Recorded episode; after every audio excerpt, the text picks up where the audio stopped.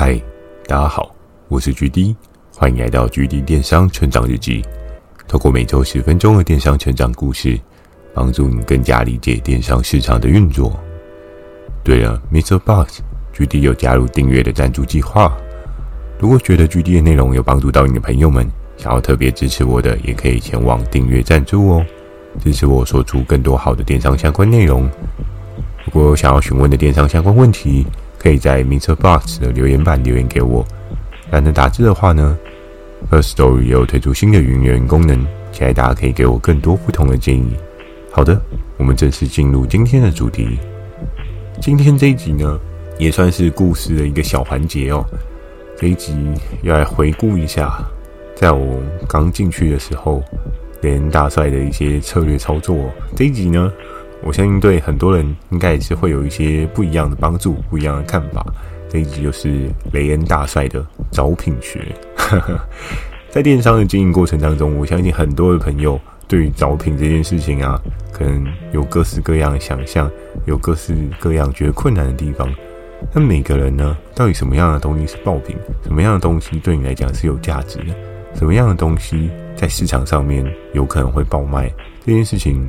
我相信在坊间啊，各式各样的电商老师啊，又或者是各式各样的电商书籍啊，都会有不同门派、不同的说法去告诉你：哎，我要怎么样找到对应的爆品啊？哎，这个爆品呢，大概是什么样的轮廓啊？你需要利用什么样的方式去勾勒出这样的爆品？在这个过程当中啊。我也回想一下当初雷恩大帅的找品学，所以我就想了一下，诶，其实找品跟爆品这件事情并没有一个绝对的黄金公式哦，因为每个人所经历的条件跟你所看过的事情是不一样的，所以假设今天距离我觉得是爆品的商品，不见得你会觉得这个东西会是一个爆卖的商品哦，原因在于每个人所接触的都不太一样，再加上。当下的社会环境呢，又或者是市场上面需求氛围呢，会有一些不一样的条件因素哦。所以在于找品、爆品这一个状况之下，每个人都有每个人不同的轮廓，每个人都有每个人不同的需求，自然而然呢，到底是不是爆品？最后呢，我们还是要依归。你在执行上面是不是真的这个东西有喷出对应的量能嘛？那爆品就是要有对应的量能喷出嘛，不然假设今天找一个爆品，哎，只卖一个，嗯，还真是爆品，对，只有一个而已哦，原来这也是一种爆品。其实就是看你怎么样去定义你想要找的爆品哦。好，话不多说，我们就来切入一下今天的雷恩大帅的找品学哦。我还记得那时候的我，其实是一个懵懵懂懂的小菜鸟。对于很多事情呢，虽然上一份工作大概有一些基础的涉猎，不过上一份工作给我的一些帮助啊，比较偏向是图文上面的优化，比如说像是制作影片啊，又或者是在使用一些简单的绘图软体，比如说像是 Photoshop 啊之类的，去做一些对应的商品页面排版。所以你说在找品的这个部分上面，我能够有什么样的前进策略呢？其实真的是到了这个游戏当中，我才开始有一些学习哦。毕竟在我的第一份工作呢，我算是一个业务助理的角色啊。业务助理的角色，我们不会跟合作伙伴端去做一些讨论谈判。更可惜的是，我们也不会去接触到什么样的东西在市场上面是爆品。我们可能会看得到对应的 rating 的排行榜，我就诶，今天汇报什么东西卖得好。这些都不足以构成我们对于商品的一些敏感度哦，因为有一些产品，比如说像是保健食品，好了，你在初期的时候，你也很难去勾勒出说，诶，什么样的需求，什么样的可能性才是真正的有帮助哦。所以在这个过程当中呢，就很难形成自己一套的招聘学哦。那在一开始，我还非常有印象的就是人大帅那时候问我说，诶，GD 啊，对于招聘的部分的话，你自己 OK 吗？还是？需要人家给你一些教学啊、呃，像是之前有讲到了精神时光屋的那一 part 嘛，我们常常会在小会议室里面，老鸟跟菜鸟互相的制衡，互相的竞争，呵 呵应该算是切磋过招啦，也不算竞争啦。就他们会教导我们一些跟合作伙伴沟通的一些讨论点，可是这一块呢，还是无法构筑成招聘学的。帮助哦，因为招聘学真的，P 哥有 P 哥的招聘方法，F K 有 F K 的招聘方法，传说跟 Tank 一定有他们的招聘方法，所以在这一个部分呢，雷恩大帅他就很难去给予对应一些协助。但是在那时候呢，我就跟雷恩大帅说，招聘这件事情，我好像也只能依照我上一份工作的热销的一些数据啊，就是毕竟自己脑袋可能还是会有一些印象嘛。每一周你有汇报，那你可能念过什么东西，就念过的东西对你自己的记忆会比较深刻一点。所以在那个时候呢，我就跟雷恩大帅说：“哎、我觉得 A 呀、B 呀、C 呀，什么商品啊都还不错，我会朝那个方向去看。”不过在当时，雷恩大帅有点捏一把冷汗。为什么？因为不同的平台真的是调性啊、客群啊、TA 啊都完全不同。然后，可是我却利用上一份工作的调性跟 TA 的方式去招聘，这其实是一件很可怕的事哦，因为。同样的品相，可能在我的上一份工作，它会有一个很好的输出，但在这场游戏当中，不见得会是一个好的输出哦，因为 TA 完全不一样。虽然都是女性，但也有可能上一份她是相较比较年轻一点的女性，我进入这一场游戏当中，可能是比较成熟一点的女性哦。所以在整个策略操作下，就需要有一个更仔细的观察。那那时候雷恩大帅就跟我说：“诶，其实你可以去看一些各式各样的领域，他们所做的对应的推播，比如说像在那个时候我们所熟知的 PC Home、雅虎跟 Momo 嘛，这三个平台呢，他们也会有对应一些广告推播，所以我们就会养成了，诶，先下载他们的 LINE，然后先看一下他们大概都在推播什么样的东西哦。当你说里面的东西真的都是非常爆卖的嘛？嗯，这必须要打一个问号，因为。”他们也会有一些对应的策略操作。就我近几年有听过一些状况来讲的话，有一些品牌商他们去希望平台给他们一些对应的特殊版位去 promote 他们的新品哦。所以是不是真的对应的版位就是相对比较黄金，相对会 promote 比较强的东西呢？这件事情很难说，很有可能是对方他投入了对应的成本，然后去买对应的版位。所以这个真的只能参考用，你千万不要看到说哦。某某今天打了什么东西的广告？嗯，这个东西就很猛，可能是后面金主烧了不少钱哦。那你如果跟风去做呢，到底是好还是坏？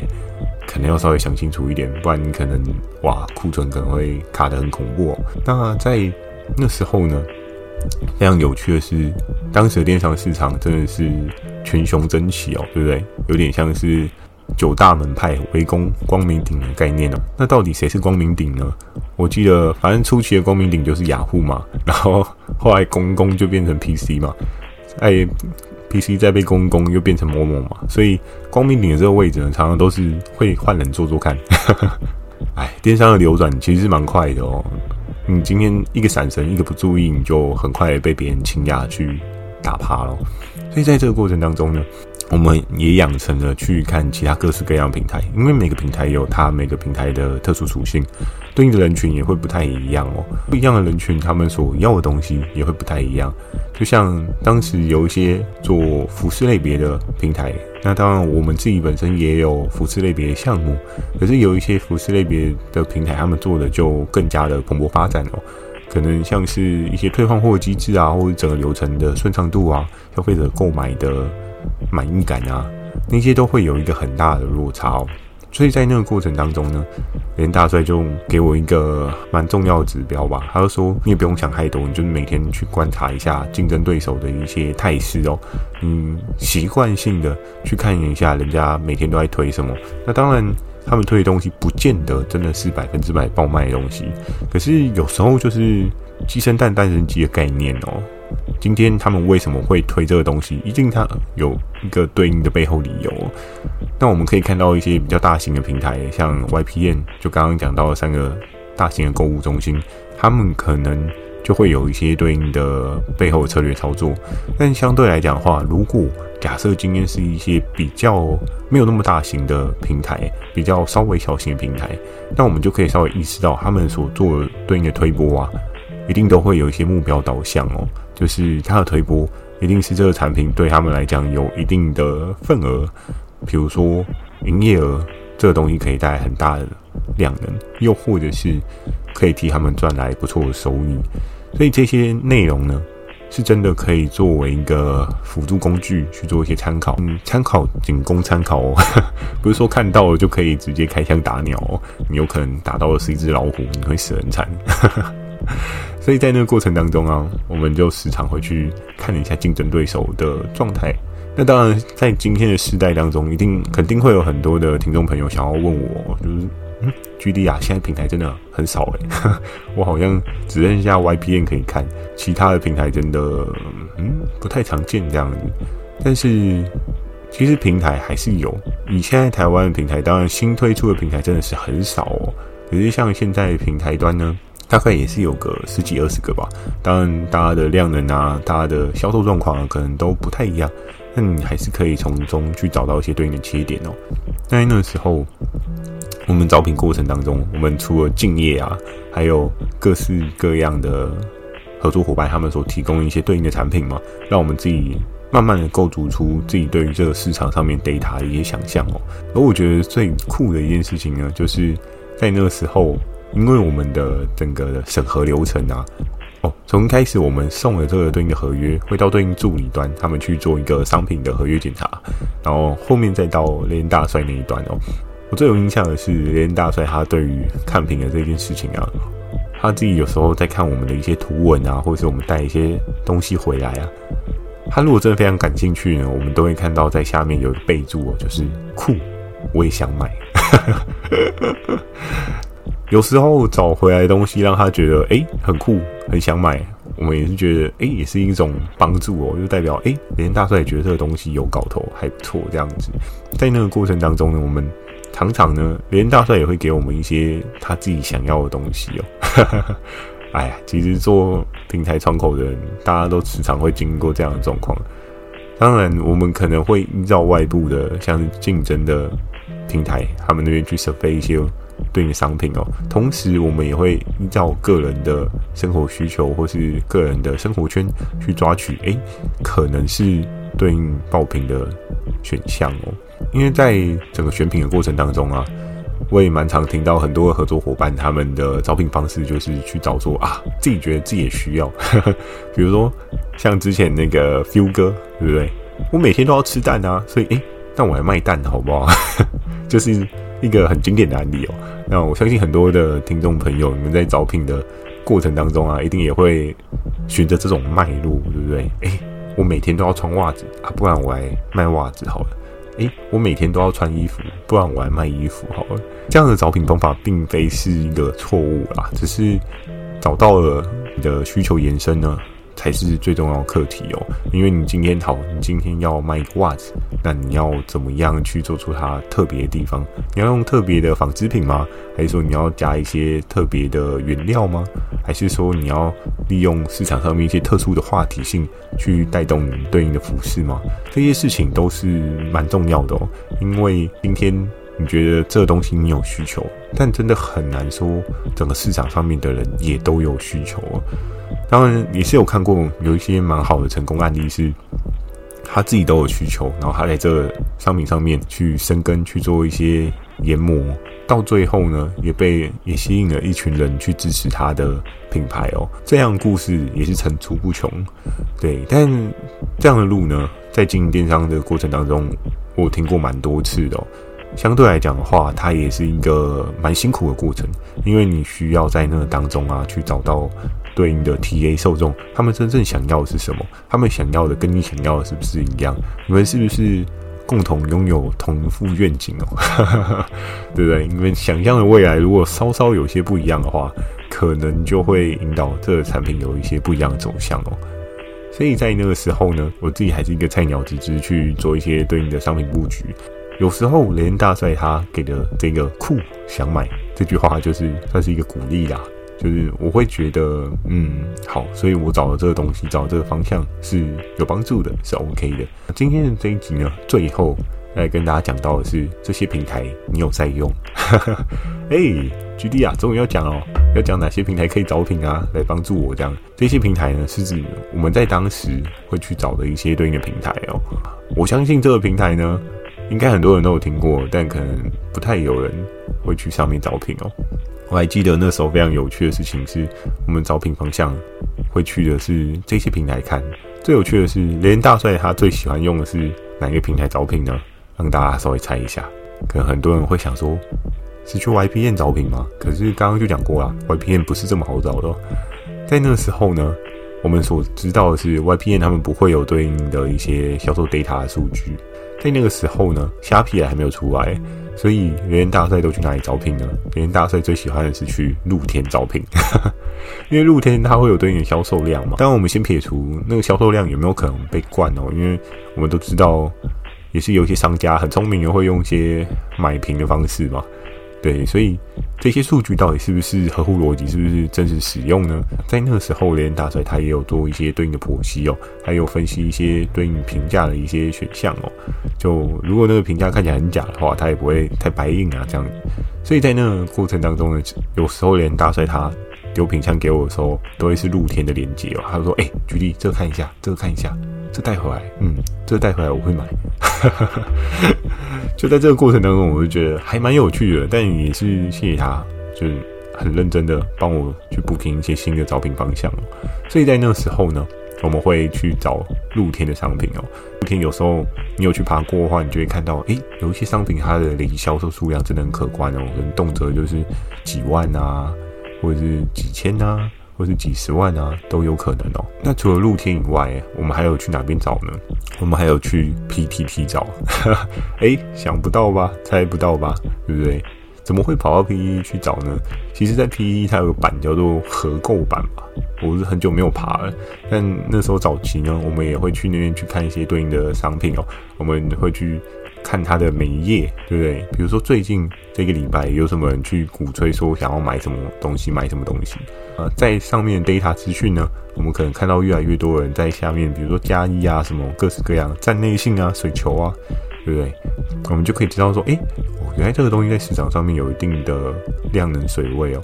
那在那时候，我记得联大帅他还有提供对应就是卖爆的。那个品相哦，比如说真的已经被人家推推到整个爆掉了，他就说：“诶，那这些报纸就是我们可以想办法带回来的东西。”而在那个过程当中呢，当时 PTC 的客族群年龄应该也还算蛮年轻的，所以我那时候很多的品相呢，从上面找啊，比如说像丝袜啊，对不对？诶，那当然就找丝袜大姐啊，然后又或者是各式各样奇怪的东西，我可能就会在。找寻一些对应的可能性，那 pass 给 M 夫人啊、W 姐啊，或者 S 哥啊，或者是 pass 给熊爷啊。那在这个过程当中呢，当然有时候找到一些东西是蛮特别、蛮有趣，也蛮好笑的。但是在那个时候，是不是真的都有中呢？我印象中没有到大中诶、就是那种可能五万块以内的一个礼拜哦，那就没有到非常非常的爆卖。而在那个过程当中，我觉得是一个个人技能培养。怎么说？因为当你看的东西越多，你知道什么样的东西可能市场上面会有人为的需求的时候，你会觉得，哎，原来这一块有市场诶，因为这一块有人有需要诶，就像是在近几年间呢，就是很多的观念有一些改变哦。比如说，我记得在我大学的时候，很多人对于那种情趣用品呢是抱持一种嗯比较黄色的概念，嗯。啊，其实它就是黄色的商品嘛，对。但是在近几年间呢，其实有各式各样的平台，他们可能做一些不一样的操作，又或者是做一些不一样的调整，然后再加上近期的社会观念也有一些改变，所以很多人觉得这一件事情呢是变成是一个相对好像正常的东西。这个产品它的贩售呢，跟整个的销售走向呢，诶，也有一个不一样的变化哦。但是在那时候。我们有时候去爬 PTT 版也会看到类似这样的文章，但是就很少，就可能 percent 率大概就有两 percent 左右而已吧。就我今天划了一百个爆品，可能只有一个到两个，它是这种嗯情趣用品类的商品哦。所以在那个过程当中啊。我们很常去运用各式各样的平台去累积自己个人的 data 哦，因为这些 data 呢，当然平台他们都会有一些对应的销售量能比较强势的东西嘛，我们或多或少可以看到一些销售的排行榜哦。可是排行榜这终究会过去，为什么呢？因为在整个社会的需求变化之下，都会有不少的改变哦，所以。你很难去用十年前的一些 data 去佐证说十年后还是一样的 data。当我们知道有一些世纪性的商品，它会持续的长存啊，比如说像之前讲到一根卖到烂掉不能再烂的衣架嘛，对不对？诶，过十年后你还需不需要衣架？理论上如果没有什么超强的科技突破的话，应该还是会用衣架晒衣服吧？那当然，很多人会说啊，现在洗衣机早就洗脱烘了，对不对？谁还在那边晒衣服？嗯，对。但现在一台洗脱烘也不便宜啊，对，也要个两三万啊。所以在这个过程当中呢，大家还是会有一些对应的取舍状态哦。这些平台呢，是在当时我们作为一些找品的方向。那我相信，在很多现在的找品方向啊，很多人都会 target 是虾皮嘛，因为它像我刚刚所讲到的，有那些对应的销售的水位哦。可是这一些销售水位呢，我也是有听过很多的合作伙伴有聊到，算是一些，这算黑暗面吗？也没有很黑暗面吧。反正之前也有听说过，就是有一些人就是会特别去买一些评价之类的。当然我知道。也有听说过虾皮他们也有去挡这一块，可是有时候就是道高一尺，魔高一丈，他们总是会想出各式各样的破解方法去做成功这件事情啊。对，所以在那个过程当中呢，我相信很多人招聘都会转往虾皮去做一个分析，去做一些研究喔，但就是它还是会有一些对应的黑数，因为你不确定是不是真的评价百分之百都是。正确的，是不是百分之百都是 OK 的？那在现在的招聘呢，就可以有各式各样不同的分门别类的可能性哦。而在雷恩大帅的这个招聘学当中呢，其实我学到的是什么？因为雷恩大帅他对于那种公仔啊、玩偶，他的研究是非常的深入的，甚至他知道，诶，什么样的公仔，他可能在市场上面拥有什么样的价格他。的对应领域的价格敏感度呢，是高到一个爆炸的哦，就是 GD 我真的是 完全赢不了啊，因为那块不是我的领域啊，所以相对来讲的话，就雷恩大帅他可能在公仔类的招聘是非常强的，但是在每个领域呢，你都可以去专精去找到你自己的爆品哦，所以不要特别局限在于说，哎。我今天这个领域我很熟，我就只找这个领域。有时候其实可以去看看一些不一样的天空哦，去看看不一样的类别哦，你或许会找到一些不一样的人生可能哦。像是之前有跟大家聊过，有一些品类啊，或者有一些商品啊，它的经营的成本跟它的门槛就非常非常高。比如说像之前讲过的鞋子啊、衣服啊，诶，你要囤的库存非常非常多。诶，那我今天是不是有机会去试试看一些相对比较？没有这么高门槛的商品啊，就比如说，诶，像是买袜子啊，袜子就比较没有 size 问题吧，对不对？但你要怎么样在便宜的袜子当中脱颖而出，这又是另外一个问题哦。所以在电商当中呢，我自己个人是觉得找品这件事情是一件非常开心的事情啊。当然我知道每个人见仁见智，因为有的人可能是为了就希望赚大钱，疯狂的找品啊，去看一些爆品。